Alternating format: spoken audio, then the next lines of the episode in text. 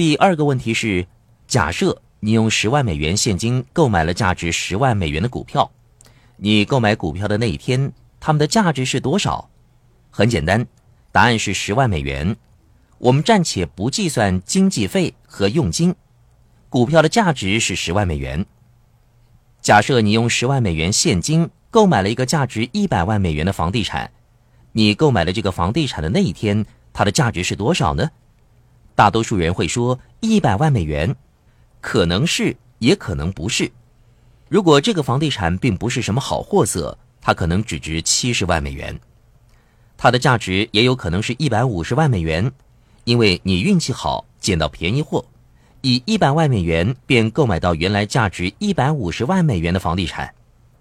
有人会说，为什么会有人愿意以一百万美元出售原来价值一百五十万美元的房地产呢？没有可能。事实上，这种情况每一个小时都会发生。我对经常出现这个低价出售的情况感到震惊。我想有以下几个原因：人们过分吝啬。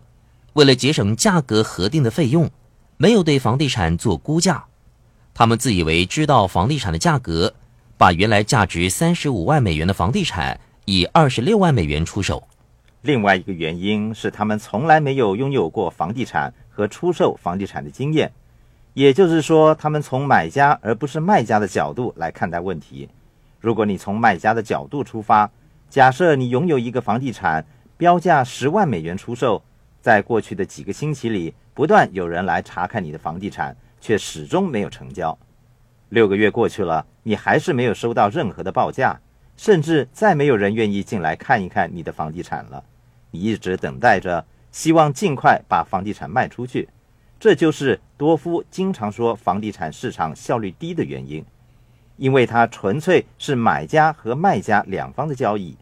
如果你找到一个今年也未能成功把房地产出售，又极渴望尽快把房地产出售的卖家，那么不管那个房地产的价格到底是多少，你也可以尝试狠杀卖主的价。如果那一刻你突然不想买了，尽管离开，看看市场上有什么别的东西可以购买。反之，如果你找到一个急于出售房地产的卖家，那么你随时可能创造出一笔好生意。那要看卖家是不是愿意卖，有时候卖家不得不设法卖出他们的房地产。举例说，一名卖家签订了购买新房子的合约，成交日期日渐迫近，为了尽快把原来的房地产出售，他不得不每天销价一万或两万美元，直到找到买家为止。跟我和金第一次购买房地产的情况是一样的，那一栋待售的房子大概是六万六千美元。有一天，我慢跑经过那个房地产，看见“房屋待售”的招牌，便进屋里去跟房子的主人见面。房子主人跟我说：“我们购买了新房子，已经搬走了。我们负担不起两栋房子，只想尽快的把它卖掉。”我说：“你想以多少的价钱卖掉房子呢？”房子的主人说：“你可以给我四万六千美元吗？”价钱比原来的足足便宜了两万美元。那时候我说：“当然可以。”正如我们刚才说的那样，这种情况经常都发生。人们说好机会十年难得一见，其实好的机会每个星期至少出现一次，就看你有没有尽力而为。如果你相信好机会真的是十年才得一见，那么在你做成一笔好的交易之后，就不再努力寻找下一个机会，因为你会说，十年才得一见的好机会已经出现过了。我们要等九点九年才会遇到下一个好机会呢。如果你相信好机会每星期至少出现一次，那么你每星期便会努力寻找好的交易机会。我至今还没有遇到过十年难得一见的好机会，我只是出外四处的寻找，留意市场的发展。如果你像我那么样做的话，你会发现好的机会比比皆是。今天有人跟我说，你不要购买房地产了。目前房地产的市场炽热，把价格都推高了。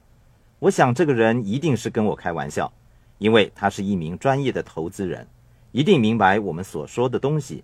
每一天都有人想离开这个房地产的市场，他们之所以想离开，是因为他们需要到其他的地方看看。一些打算购买房地产的人并不明白卖家的心态。我便曾经多次压下一个没有人愿意购买的劣质房产，那个时候心中很不好受。每当有人敲门对我说：“我来看看那个房地产，你想以多少的价钱卖掉它呢？”我便会感到非常的高兴。